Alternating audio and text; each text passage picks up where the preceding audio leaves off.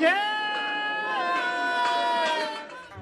各位客官，里边请，欢迎来到法律小茶馆。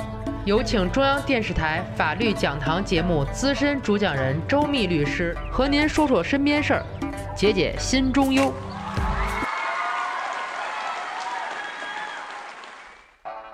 人多之处有江湖，骗术千年出一处，一身清正无邪念，哪有什么被蒙住？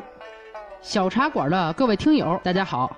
今儿个呀，我们大掌柜去公干了，由我不愿透露姓名的片头君，给大家讲讲骗子的那点事儿。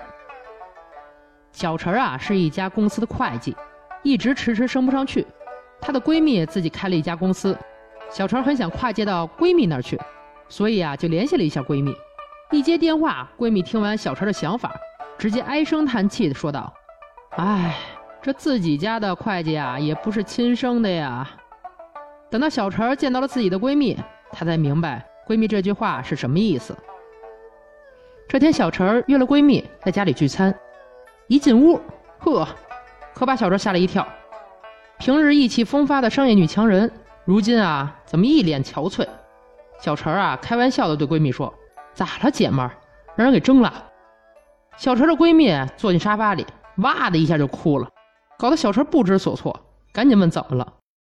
原来啊，小陈闺蜜的公司就在前不久被骗子以冒充自己的方式，让财务从公司转账了一百多万，那可是他公司全部的流动资金啊！一下子公司的资金链断裂，虽然报警了，但钱能不能追回来，这谁也说不好。这消息让小陈心里啊也是一惊，一百多万啊，那可不是个小数啊！赶紧询问具体情况。原来啊，公司财务接到了自称是老板的信息。当然，财务也不是傻子，但让财务深信不疑的原因，是因为这个人啊，不仅可以明确的说出财务的姓名，而且发来信息的头像啊，也是老板本人，朋友圈啊，还有公司楼下的街景，一下警惕心放松了，让骗子啊直接得手了。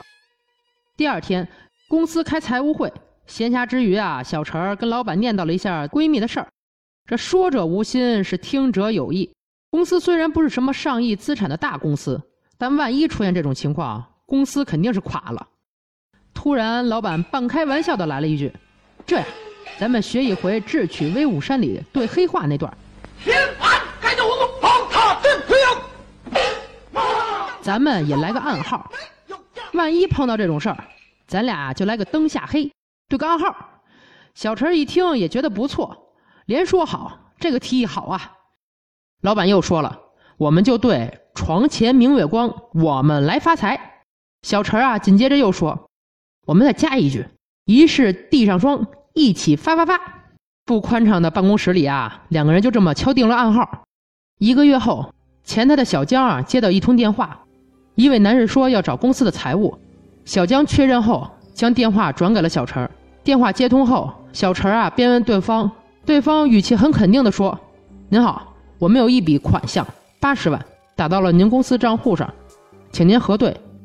您添加一下我的 QQ，我把截图发您。小陈一听，便添加了对方的 QQ。对方发过来一份截图，随即啊，又将小陈拉进了一个群里。小陈还在纳闷什么情况，还给我拉进群里。再看一下群聊，小陈懵了，这老板的头像也在群里头。小陈立刻点开对方的 QQ，添加好友后，小陈就问。老板，有个公司给我们转账八十万，您收到信息了吗？很快啊，信息就回复过来了。嗯，收到了，你直接入账吧。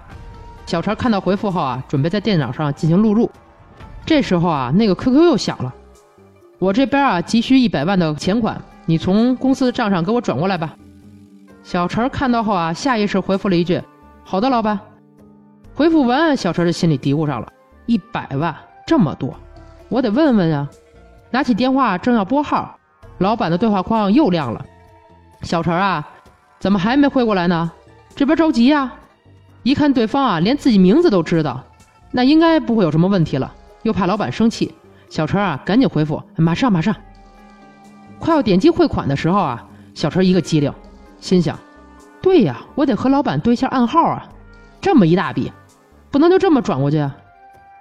想着啊，他便在对话框里敲道：“床前明月光。”没多久，对方还真给他回了，可内容却是疑是地上霜。小陈啊，有点警觉了，这暗号不对呀。可又想，会不会老板给忘了呀？于是啊，又敲了一个“举头望明月”。很快，对方信息啊又传过来了，内容却是：“你这没事对什么诗啊？还不赶紧办事儿？是不是不想干了？”小陈看到回复的信息，一下子明白了。好呀，你个骗子，真让我遇上了。随即啊，小陈就报了警。因为小陈的警惕，没有让骗子得逞，给公司避免了巨大的损失。老板笑得容光焕发，拍着小陈的肩膀说道：“哎呀，小陈，你个小机灵鬼啊！好，好，好，以后你就是财务总监了。”还是那句话，魔高一尺，道高一丈。